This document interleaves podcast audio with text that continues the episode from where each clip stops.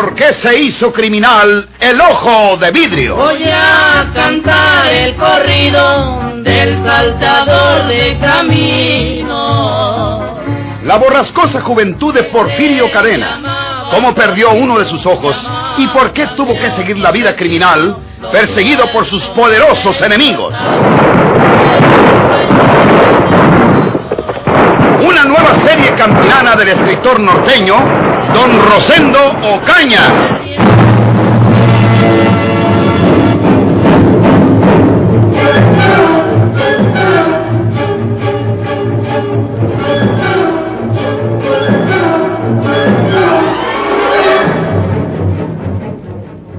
Me aseguró que iría esta noche a las 11. Le dije que era Sandra. Le di la dirección que usted me anotó de las calles del Cedro. Fingí que me hallaba azorada por la amenaza de un peligro. ¿Lo creería? Estoy segura que lo creyó. Eh, está bien. Eh, eh, entonces... Lo advierto nervioso, señor. No vaya a estar usted azorado de verdad.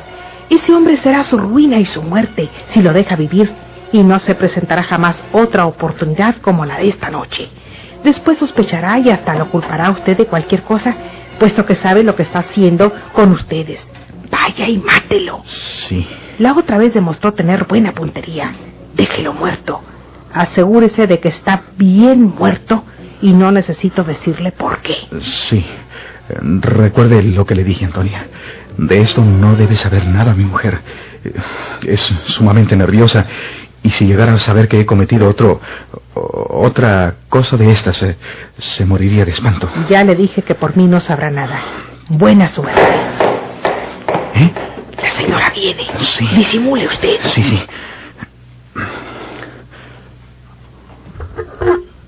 Creí que habías salido, Polo. No te encontraba por ningún lado. Fui a asomarme al jardín y a la cochera. Eh, aquí ando todavía, querida. Con permiso, señora. Eh, sí, Antonia. ¿Qué hablabas con Antonio? Eh, nada. Nada de, de importancia. ¿Te pidió más dinero? No. No me extrañaría. Eh, no, te digo que no. Me estaba contando la forma en que vio entrar a Conrado. Naturalmente, ella no se imagina cómo pudo abrir la puerta de la calle desde afuera. Ella no le abrió, ni siquiera llamó él. De eso estábamos hablando. Ah, Tengo que salir esta noche. ¿pasa algo? No, nada, nada. Yo diría que algo se palpa en el ambiente de nuestra casa. ¿No me quieres decir lo que hablaste con Antonio? Eh, ya te lo dije. ¿Me ocultas algo? Nada, te lo aseguro. ¿A qué sales esta noche? Eh, Un amigo, Julio Soto, me adeuda un dinero y no ha aparecido como quedamos. Solo en la noche está en su casa como a las 10 o las 11. ¿Tan tarde? Sí. No te preocupes.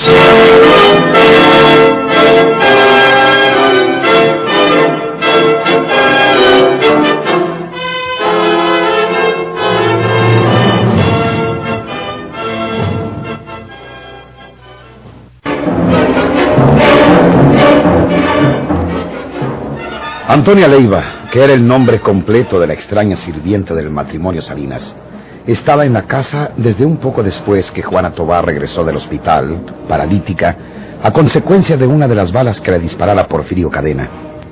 Antonia no era una belleza, pero era joven y tenía un bonito cuerpo. La expresión de su rostro era dura y cuando sonreía, muy raras veces, parecía otra mujer. Leopoldo Salinas no salía de su sorpresa pensando en la celada que Antonia le había indicado para hacer caer al peligrosísimo Conrado Amaro. Y no tan solo se le había indicado, sino que había tejido con sus propias manos las primeras redes. Y de una manera tan diestra que Leopoldo se sentía admirado ante ella. María Inés, por su parte, no quedó del todo satisfecha con la explicación que le diera su marido. Ella seguía sospechando que algo más estaban hablando apartadamente él y Antonia. Un alfilerazo de celos picó su corazón.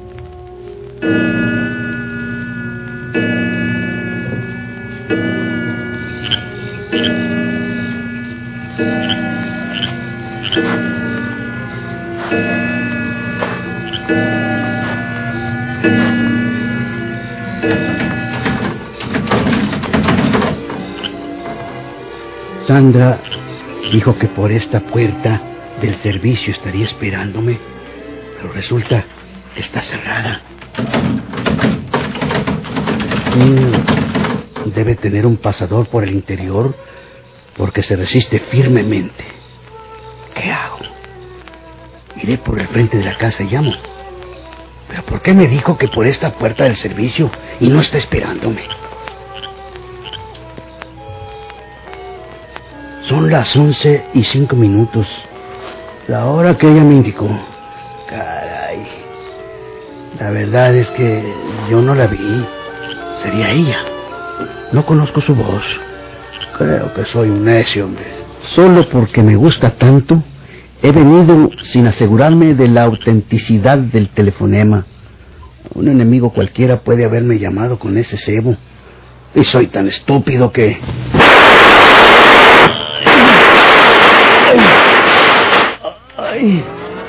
¿quién, eres?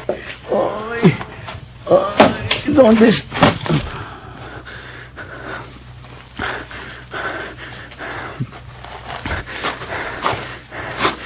A ver, ¿estará muerto?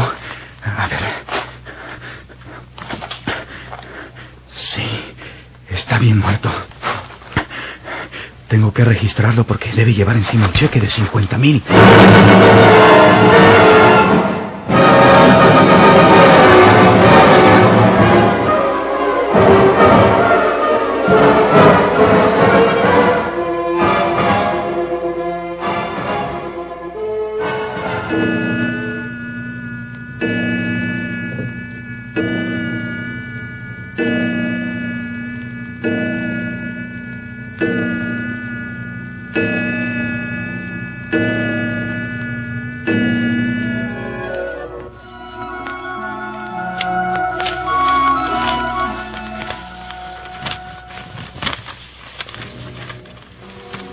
¿Qué trae de novedad el periódico, Polo? Nada, eh, lo mismo de siempre. Me lo llevaré para irlo leyendo por el camino. No pienso sacar el coche, no tengo ganas de guiar. Eh, Ya se me hizo tarde para una serie de asuntos que tengo. Casi ni desayunaste. Eh, no sé por qué no tengo apetito. Eh, nos veremos a mediodía, querida. Entonces eh, tendré un hambre devoradora. Que te vaya bien.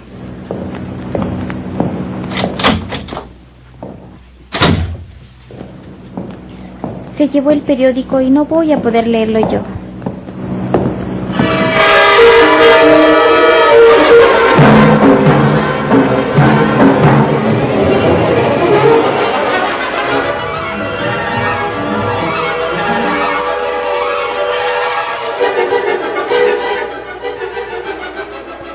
El diario de San Luis, el diario de San Luis.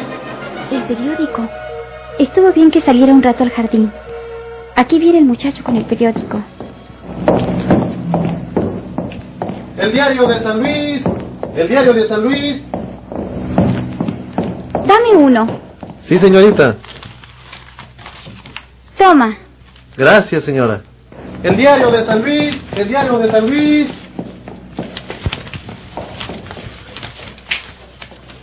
¿Qué? Pero...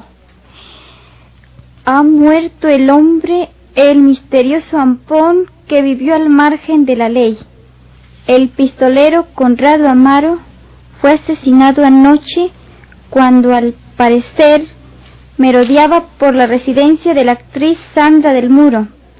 La policía trata de relacionar este nuevo crimen con el que le costó la vida al inspector Víctor Villanueva hace escasos 20 días. Dios mío.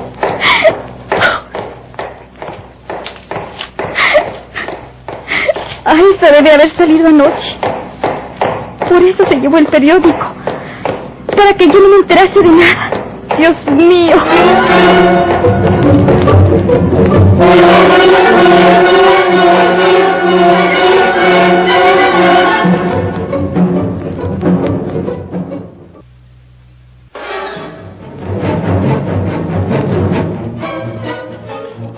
¿Va a telefonear a su esposo?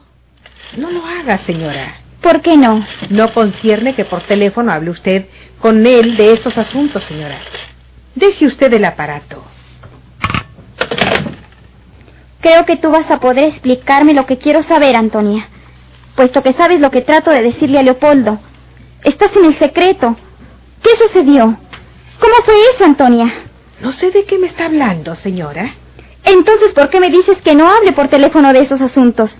¿Cuáles asuntos? ¿Cómo adivinas tú lo que quiero decirle a Leopoldo? Lo supongo, señora.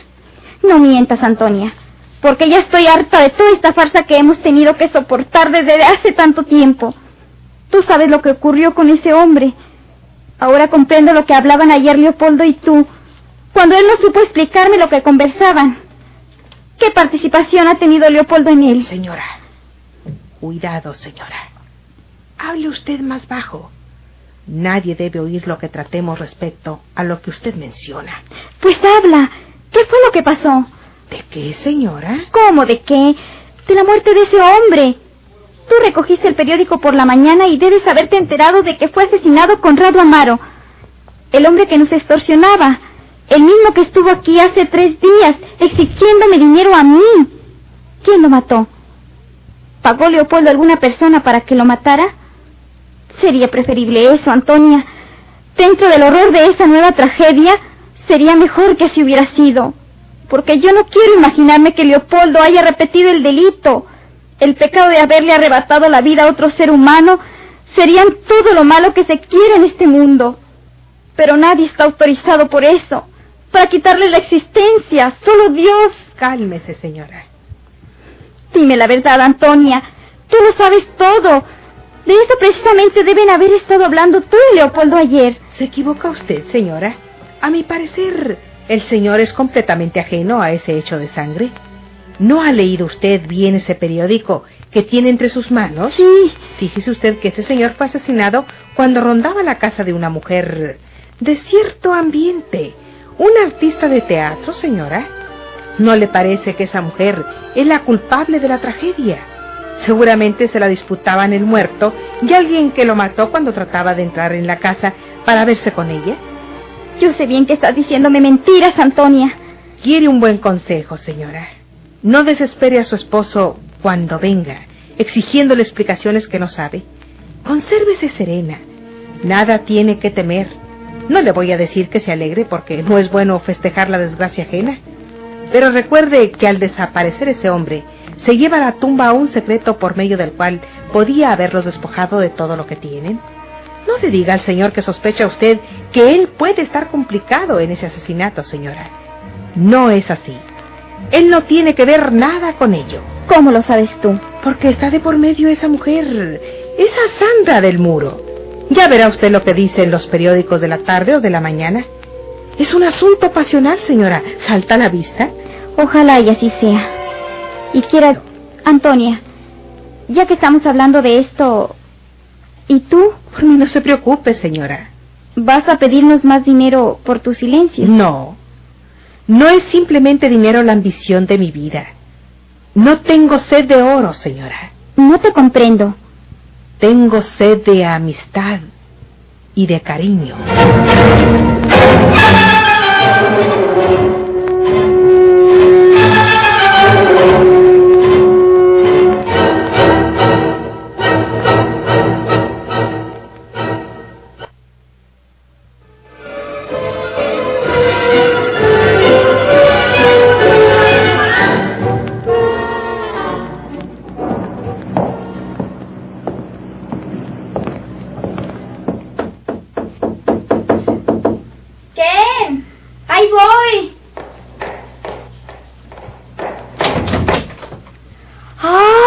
Don Florencio! Ah, buenos días, María Jesús. Buenos días.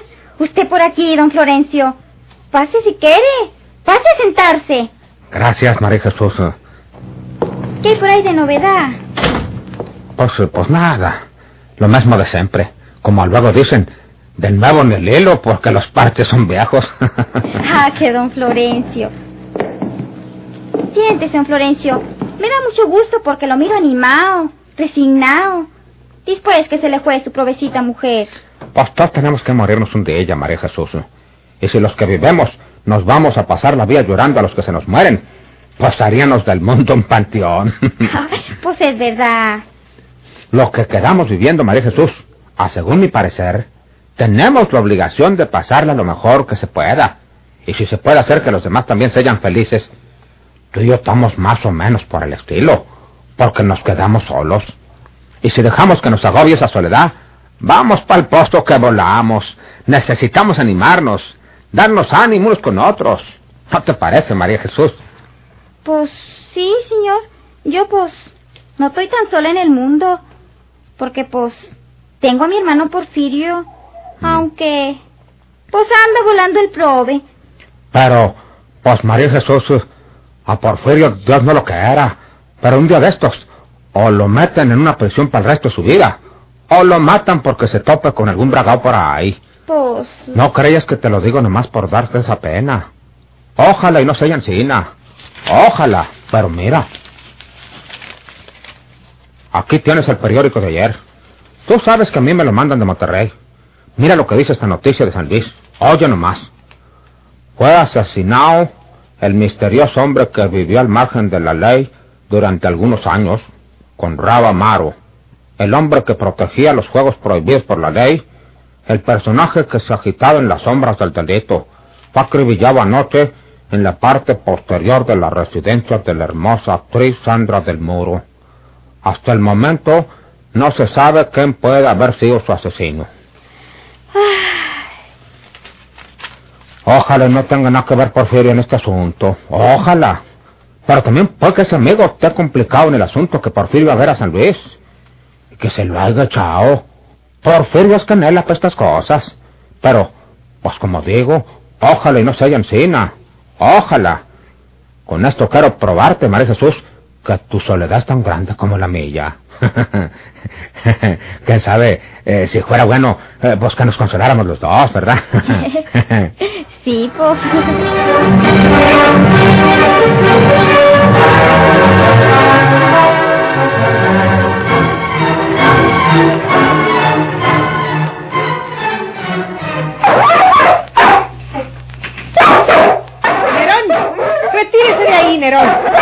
Siga su camino, señor. No se asuste del perro. Señorita, eh, socórrame usted con algo. Acabo de llegar de fueras.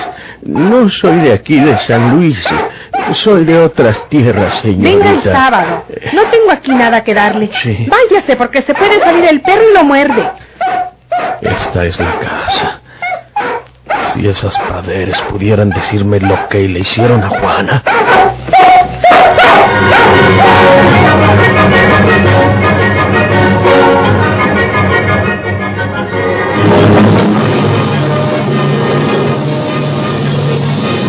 ¿Por qué se hizo criminal el ojo de vidrio?